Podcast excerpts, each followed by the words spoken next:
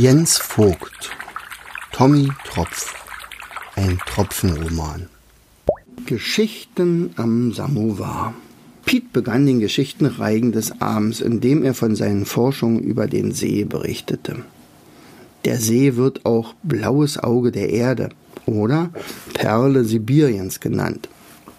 Sicher wegen seiner Schönheit. Aber ihr müsst wissen, Worauf ihr heute geschlittert seid, war der älteste See der Welt. Tommy, du hattest gesagt, du wärst 5000 Jahre alt? Das ist beeindruckend. So alt werden Seen normalerweise gar nicht. Sie wehen mit der Zeit zu oder werden von Flüssen zugeschüttet. Euer Bergsee, naja, war vielleicht 1000 Jahre alt nicht aber mein Baikal. So heißt der See nämlich. Ich habe herausgefunden, dass er schon viele Millionen Jahre alt ist. Und mittlerweile weiß ich auch, warum er so alt werden konnte. Wow. Und wie gelang ihm das? wollten die vier wissen, die an seinen Lippen hingen. Das Geheimnis ist, dass der See zwar auch zugeschüttet wird von unzähligen Flüssen, die in ihm münden, aber anders als andere Seen wird er immer breiter und tiefer. Er ist ohnehin der tiefste See der Erde. 1600 Meter habe ich gemessen. Er wäre sogar schon 7000 Meter tief, wenn die Flüsse nicht ständig Steine und Sand und Staub in ihm ablagern würden. Aber da müsste er doch recht schmutzig sein, oder? mischte sich Körnchen ein. Er erinnerte sich, dass das Eis glasklar war und er sehr tief nach unten schauen konnte. Ja, das habe ich mich auch gefragt, antwortete Piet. Der See ist nicht nur der älteste, sondern auch noch der sauberste See der Welt. Er scheint seine eigenen Gesetze zu haben. Er reinigt sich irgendwie selbst. Diesem Geheimnis bin ich noch auf der Spur.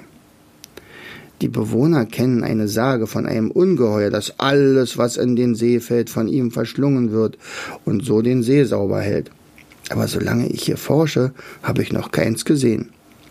Letzten Sommer ist ein riesiger Elch in den See gefallen und ertrunken. Nach sieben Tagen war nichts mehr von ihm übrig. Nichts. Das war schon unheimlich. Hier bin ich in meinen Forschungen noch nicht weitergekommen. Piet machte eine Pause und trank einen Schluck Tee. Hm, lecker. Aber nun berichtet ihr von euren Abenteuern. Vielleicht fangt ihr am besten mit diesem herrlichen Samovar an.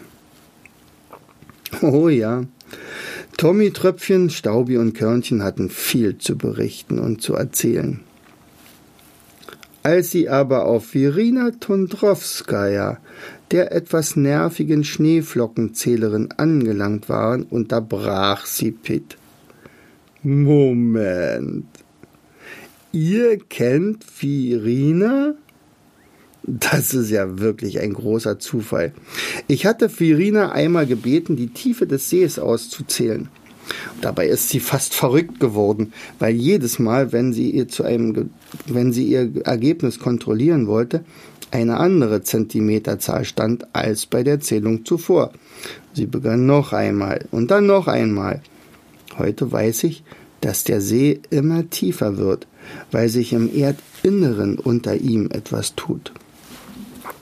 Der See möchte offensichtlich ein Meer oder gar ein Ozean werden. Als Virina bereits das zehnte Mal die Tiefe ausgezählt hatte, gab es in der Nähe ein kräftiges Erdbeben und der Seeboden sank schon wieder einige Zentimeter nach unten.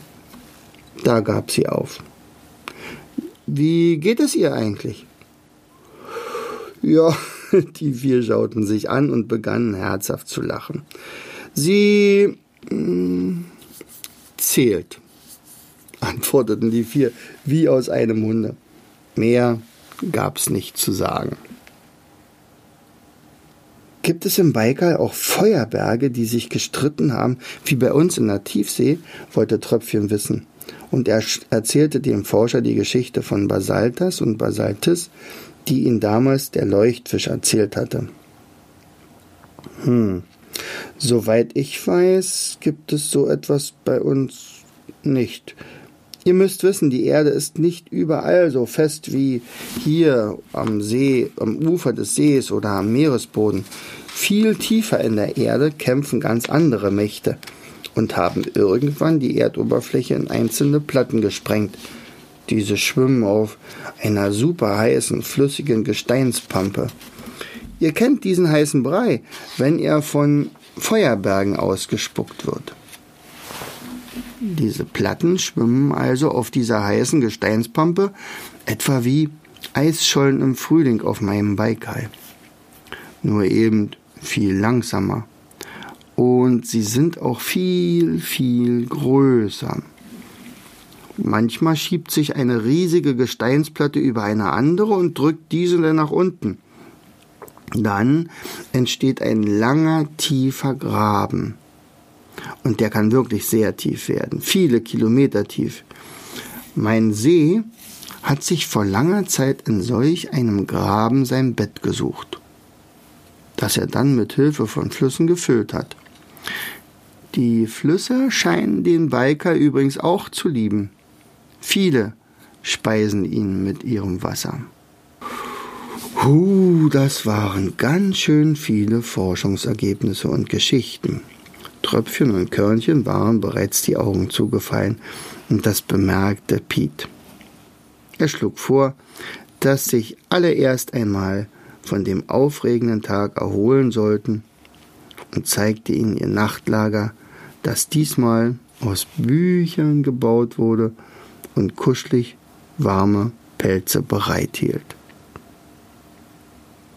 Und ihr, ihr geht jetzt auch ins Bett endete der Wobbegong seine Geschichte.